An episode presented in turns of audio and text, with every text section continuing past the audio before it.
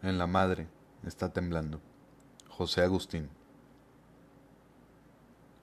El viejo se detuvo en la esquina, junto a un puesto de periódicos. Su visión se había ablandado y le costaba trabajo respirar. Es la bola de años, se dijo. De vez en cuando le ocurrían pérdidas casi totales de energía. Claro que en esta ocasión también están los tragos, pensó. Frente a él se hallaba la avenida Álvaro Obregón, con sus réplicas de viejas estatuas. Había bancas en el camellón y franjas de prado con jardineras y altos árboles. El sitio perfecto para aterrizar un momento y recargar la pila, pensó al ver una banca desocupada bajo la sombra. Dejó pasar un grupo de autos, pero después se lanzó al arroyo conteniendo en, a los coches con una mano. Quietos ahí, cabroncitos. Dejen pasar a la bola. Lo insultaron con la bocina, pero él no se inmutó.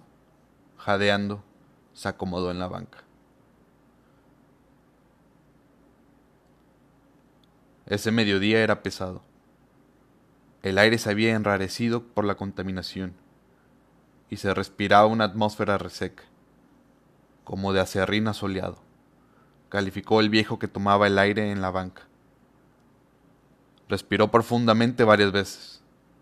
¿Qué pedo me traigo? pensó y cuando se serenaba un poco lo conmocionó un estruendo de chillidos de llantas, láminas que chocan, cristales estallados. Justo frente a él, un auto se detuvo tan abruptamente que el de atrás se le incrustó. El viejo apenas contenía la temblorina que le dejó el sobresalto. Necesito un trago exactamente. Del bolsillo sacó una botellita de brandy barato y bebió de ella un largo trago. Después extrajo lo que parecía una polvera de plástico y que era un vaso plegable. El viejo lo abrió como periscopio. Se sirvió un poco de brandy, lo bebió, plegó el vaso de golpe y observó el lío que el choque había causado.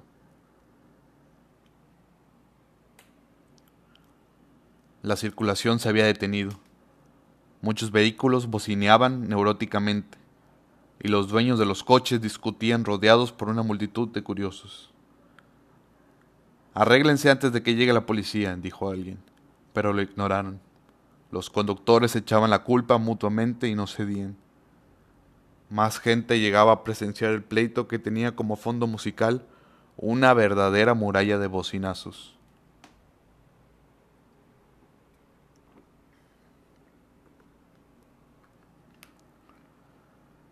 Ya cállense, masculló el viejo. Lárguense de aquí con su ruidero. ¿Que no hay un sitio en esta ciudad donde uno pueda cultivar sus achaques en paz? mascullaba. Mira nada más que descontón. Uno de los conductores había propinado un golpe repentino y terrible a su contrincante, y lo derribó. En el acto procedió a patearlo con vigor. Joder, murmuró el viejo cuando la gente le bloqueó la visibilidad y se puso en pie para seguir el pleito. Pero ya de pie tampoco pudo ver nada, salvo el movimiento excitado de la gente. Solo advirtió el tumulto que se había formado, el embotellamiento interminable de autos, y se fue llenando de ira desolada, porque a su edad pensaba, le era difícil reconciliarse con todo eso. Qué cambio tan devastador había tenido la ciudad. Hasta su propia memoria le rehusaba imágenes de esa avenida en la normalidad de muchos años antes. ¿Por qué te hicieron eso, mija? dijo. Tan hermosa que eras. ¿Cómo pudiste permitir que toda la manada de estúpidos te violara y mancillara? Que todos esos zánganos te desbastaran. Te acabaron lo que se sienten los dueños del mundo, que quieren todo rápido y sin problemas, que se creen dueños del futuro y solo son pobres topos que tragan tierra negra y quieren estar en las alturas, igual que los jodidos, infeliz pueblo que te has envilecido, que has pisoteado a los pocos hombres buenos que pariste, siempre sojuzgado por alguien, españoles, franceses, gringos, mexicanos con alma de buitre, somos una verdadera mierda, decía, con más fuerza ya, y algunos se volvían para verlo. Hubo un momento en que creí que íbamos a cambiar, que nos dirigíamos al verdadero encuentro con nosotros mismos. Y no sé por qué lo pensé entonces, pues ahora es lo mismo. Solo que antes la miseria no estaba tan a flote.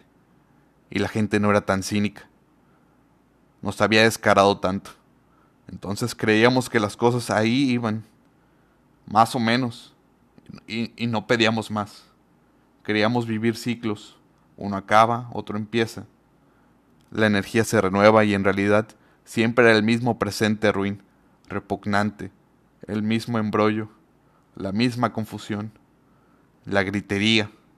Ahora todos gritan, se desgarran la ropa y no ven que siguen la misma pasividad que siempre que a todos nos tiene hundidos en la mierda desde hace años. Y que no me digan que nada ocurre, que todo está perfecto. Si yo he vivido tantos años viendo cómo el aire asesinaba y todo se descomponía, a mí no me puedes andar con historias. Yo vi lo que ocurrió. Todos los días me he desayunado con la horrible verdad de que otro poco de vida buena se extinguía. Nos dejamos deslizar por una pendiente que íbamos edificando losa a losa. Y ya que somos piojos aplastados, llantas ponchadas y reparchadas, ya que somos mierda, ni siquiera hemos podido ver verdaderos cabrones. No le damos grandeza a la maldad. Ni siquiera sabemos lo que es eso. Puro pobre diablismo. Pinches diablitos ojetes con sus vasos de brandy barato en la mano, envueltos en polvo y humo, vestidos de cochambre, cagados y guacareados, o en autos lujosos con ropa cara, guardaespaldas atrás, si igual ahora el viejo vociferaba, con los músculos del cuello tenso y las venas hinchadas. ¿Y a mí de qué me sirvió leer megatoneladas de libros, saber tantos idiomas, almacenar tantos conocimientos, para acabar como esta puta ciudad? Agonía perenne sin la bendición de la muerte. Húndete de una vez, hija de tu chingada madre. Tu gran hazaña es ser la máxima ruina del mundo. Ciudad jodida. Ciudad jodida. En la madre, se dijo. ¿Qué pasa aquí? se preguntó el viejo al sentir un levísimo meneo que de pronto agarró fuerza y una sacudida espeluznante. Le bajó, le bajó toda la sangre a los pies. La banca se removió. Entre chirridos de metal, los postes y los cables se agitaban. La gente abría los ojos con el máximo espanto. Se daba cuenta perfecta de que estaba temblando y con un poder devastador. El viejo saltó de la banca, pero en el suelo era lo mismo. Trepidaba con fuerza le provocaba un mareo invencible. La visión se le barría. Las manos no hallaban dónde sujetarse. La agitación era pareja y, sobre todo, fuerte.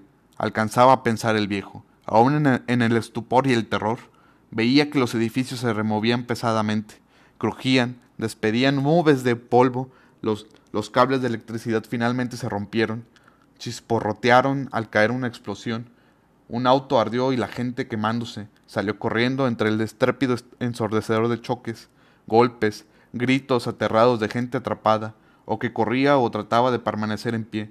Más gente salía de casas y edificios. Ahora sí, hijos de la chingada. Ahí tienen lo que buscaban, bramaba el viejo, ebrio de terror. No le saquen a las sacudidas de esa vieja madre. Está viniendo. Gócela, culeros. Caían grandes ramas, los árboles se bambolean, algunos se desplomaban pesadamente, y el viejo casi perdió el sentido cuando frente a él los rieles del tranvía no resistieron la tensión. Estallaron en un chasquido sobrecogedor y el grueso lingote reblandecido se retorció como paréntesis invertidos que se alzaron en el aire. ¡Ay, cabrón! ¡Ay, canijo! Esto, esto sí está durísimo. Está fuerte, gritaba el viejo, tambaleándose, entre la gente que se que huía de los autos que habían hecho explosión, de los potentísimos chorros de agua que brotaron por entre, por entre el concreto resquebrajado, la calle se agrietaba con crujidos secos, guturales y chorros ahora turbios del drenaje, volaban las tapas de las coladeras y se disparaban hacia arriba. Esto era lo único que nos faltaba. Nos vamos a morir montados en esta montaña rusa. Agárrense si pueden, hijos de la chingada, volvió a gritar el viejo con menos fuerza. Las trepidaciones y las sacudidas no cesaban, eran eternas. al terror se sumaba la atroz premonición de que nunca iba a acabar. Todo caería como se desplomaban los techos. Un edificio de veinte pisos de pronto se ladeó y se resquebrajó. Se vino abajo con una oleada de piedras, metales retorcidos, cristales, muebles. El primer piso de una casa cayó, pesadamente, con nubes de polvo, explosiones, llamaradas, gritos, desgarrados. No para, no para. Un dolor de cabeza fulminaba el viejo. Todo se está cayendo, alcanzó a musitar. Esto es imposible. Tiene que parar. Tiene que parar. La gente mostraba el máximo horror, estupor. Mientras caían balcones, otros edificios se desmoronaban sobre la calle, los vehículos y la gente, los ruidos, golpes, gritos ensordecían, y el viejo no pudo sostenerse más en pie, y se desplomó sentado, con las piernas extendidas, con las manos plantadas en la tierra del camellón, como niño. Entonces descubrió que el terremoto había cesado.